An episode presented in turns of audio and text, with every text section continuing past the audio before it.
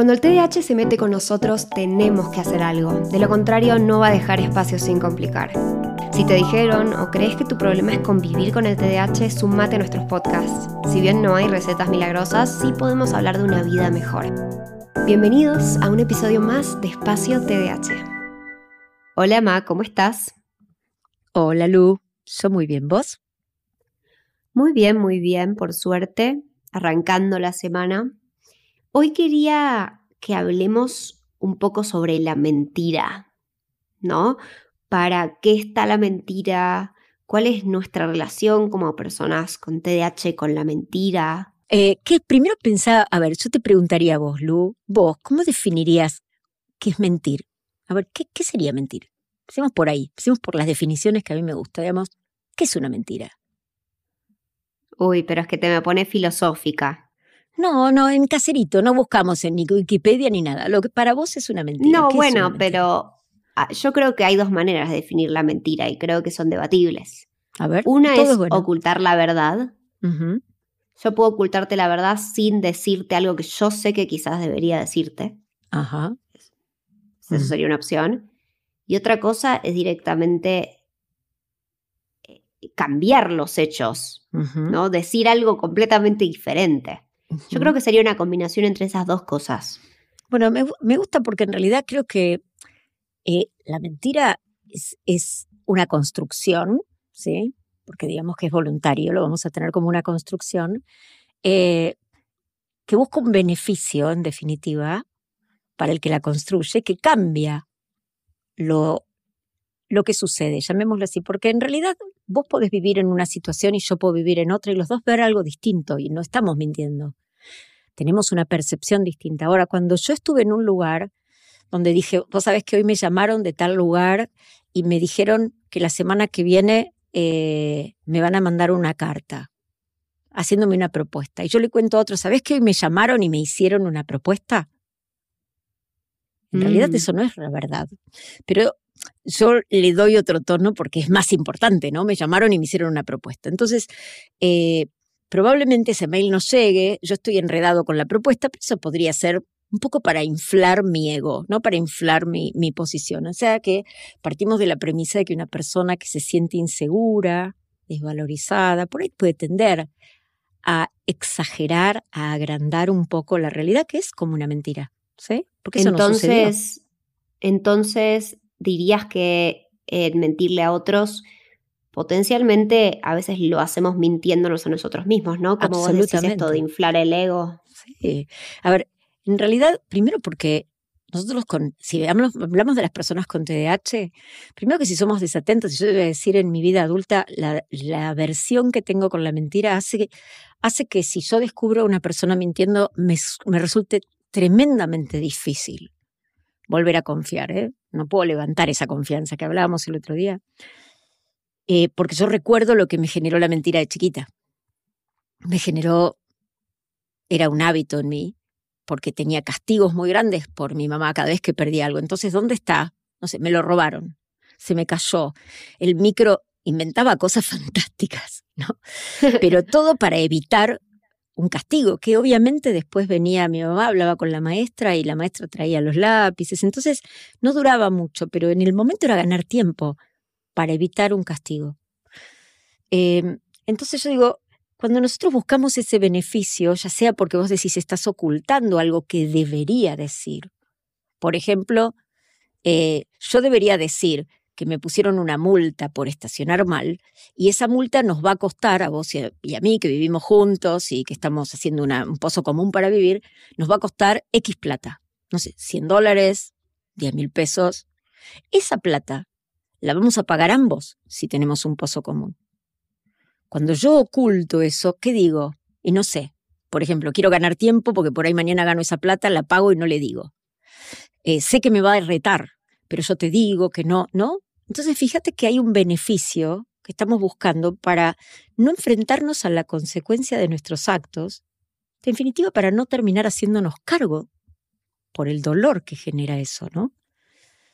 Entonces yo digo, esa mentira que puede ser ese, ocultar, tomarme tiempo, eso es eh, generarme a veces esa realidad que necesito, como un mimo al alma, porque siento que estoy tan golpeado que digo, ay, me siento súper importante y agrando eso. Es una mentira igual.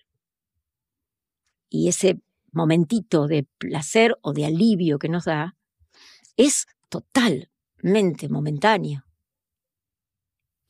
Es como una ilusión de libertad, podría ser, ¿no? Porque en realidad no es libertad, y ni siquiera podríamos decirle como que es libertad condicional, porque al final del día creo que es una condena. Y no sé vos, pero yo las veces que he mentido me pongo muy nerviosa porque por mi mismo TDAH muchas veces me puedo olvidar de la mentira que cree y después cuando alguien te pregunta, eh, puedes de golpe decir, realmente no tengo idea qué se me habrá ocurrido en esta cabecita mía y, qué es lo que te terminé diciendo. Sí, y muchas veces me parece súper importante eso. Ese es el primer motivo por el cual yo no podría mentir, porque si no me acuerdo las cosas que realmente pasaron, imagínate las que pueda mi mente inventar. Pero aparte porque la mentira genera una cadena de mentiras. Si yo te digo que me chocaron, tengo que contarte dónde. O sea, no es que estacione mal, yo tengo que hacer toda una cadena de mentiras. Y siempre, como dice el cuento, las mentiras tienen patitas cortas, Lu. En algún momento, track, y nos pone muy ansiosos, nos quita esa libertad fabulosa que tiene la vida y nos quita la posibilidad de aprender. Por eso creo que la, la, posibilidad es que no tenemos intención de dañar a nadie, ni tenemos intención de las cosas que nos pasan.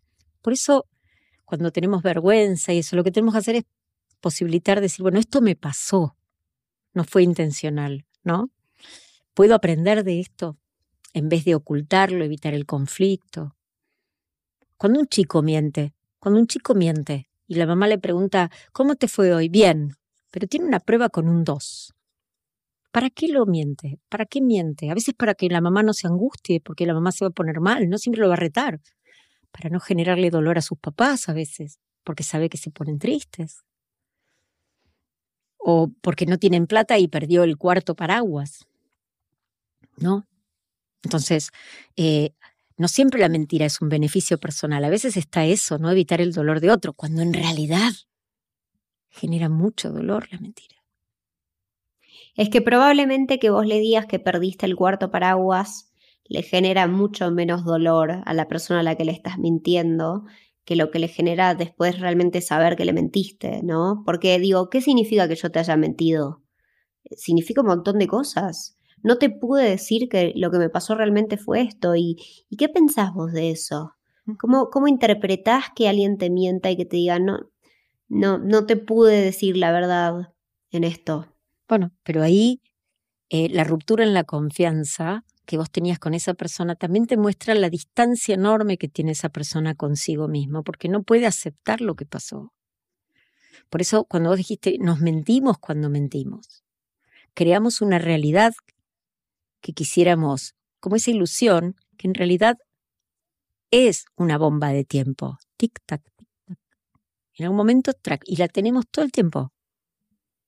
Ni te cuento cuando una persona, yo recuerdo, esto lo puedo contar porque ahora pasaron muchos años, eh, pero en, una de las tantas eh, distancias que tuve con mi novio, el padre de tus hermanos, Ricardo, eh, yo no sé dónde tenía que ir a buscar unas tazas a cualquier lugar de la provincia de Buenos Aires, pero yo no quería ir, no quería ir, ¿sí? No quería ir, pero no le dije no quiero ir, no sé por qué y porque no estábamos muy bien en ese momento. Y la verdad, le dije que, eh, no sé, no sé qué mentira le dije.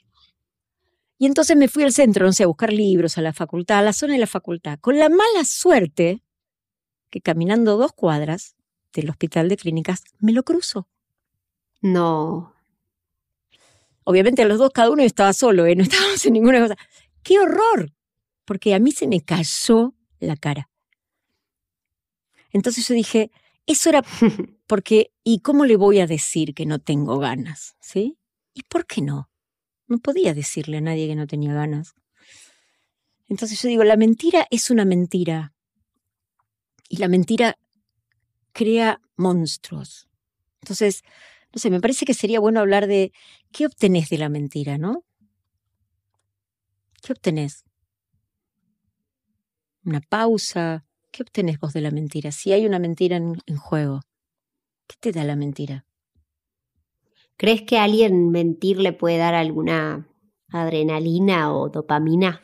Y obviamente, ¿sabes la cantidad de infidelidad que juega en el TDA? La cantidad de mentiras. Estaba justo, estaba justo por ir a ese tema y ya haremos un, episodio de parejas.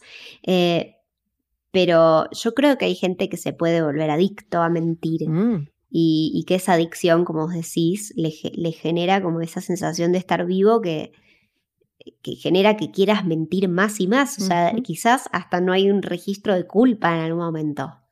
Bueno, es como un juego peligroso, ¿no? Yo quiero evitar que, me, que, me, descubran, pero en eso hay mucha cosa de, de, adrenalina, como vos decís. Yo tuve un paciente que tenía dos trabajos incompatibles, ni me acuerdo cuáles eran, pero me acuerdo los, los, los hechos, ¿no? Y esos trabajos eran incompatibles y lo sabía. Si me descubren de uno, me van a echar de los dos, ¿no?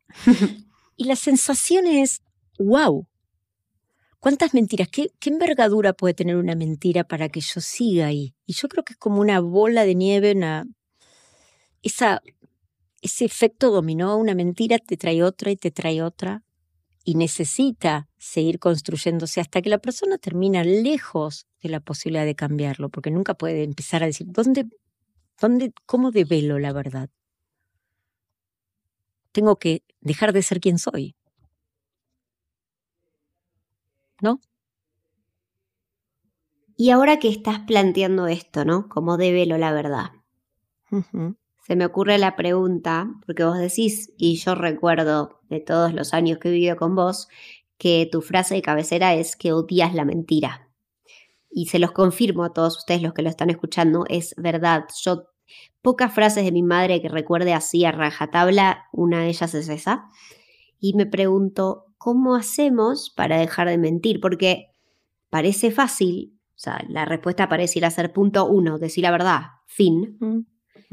Pero hay un motivo por el que mentimos. ¿Y qué dirías vos? ¿Cómo hacemos para dejar de mentir o cómo hacemos para convencernos? Me encanta eso y yo me acuerdo hasta la frase. Cualquier cosa que me digas, cualquier cosa que me digas va a ser mucho mejor que te haya pasado, que hayas hecho, que me lo mientas. Vos puedes hacer cualquier cosa, yo siempre voy a estar ahí. Probablemente no pueda no aprobarlo, te, voy a apoyar, pero la mentira no. La mentira no. Entonces yo digo, la mentira es una mentira, empecemos por decir no. Así como decimos no matarás, no mentirás. Porque hmm. lo que nos parece zafar es una condena. Nos estamos comprando un problema gigantesco. Entonces, el primer elemento es ponerle la categoría que tiene. No es buena, no es paliativa. No, la mentira no. ¿Alguien tomaría cianuro? Se muere directamente. Entonces decimos la mentira no. Entonces empecemos a entrenarnos. ¿En qué momentos saldría la mentira? Entonces decimos, digamos la verdad. Me olvidé, frases claves, me olvidé, llegué tarde. No, el tráfico, no sabes. No, no, salí tarde. Me colgué bañándome. No encontraba las llaves. Perdón que llegué tarde.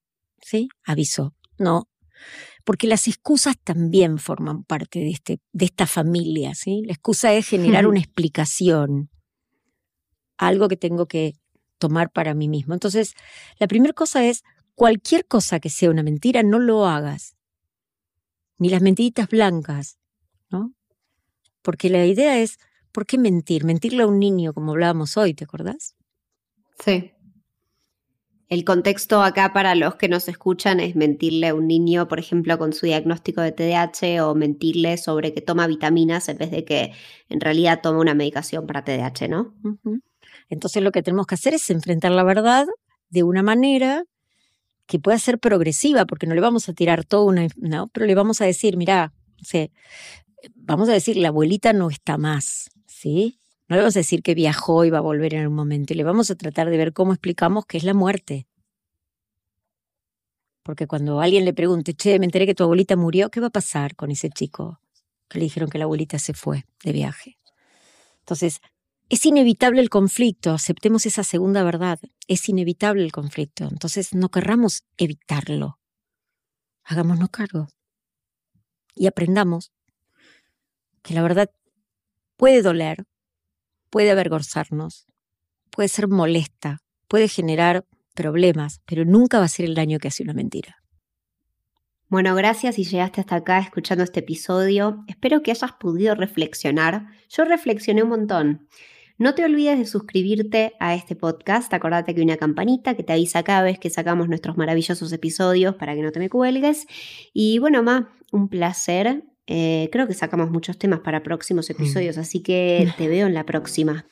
Me parece buenísimo. Un besito grande. Chau, Lu. Chau, Ma.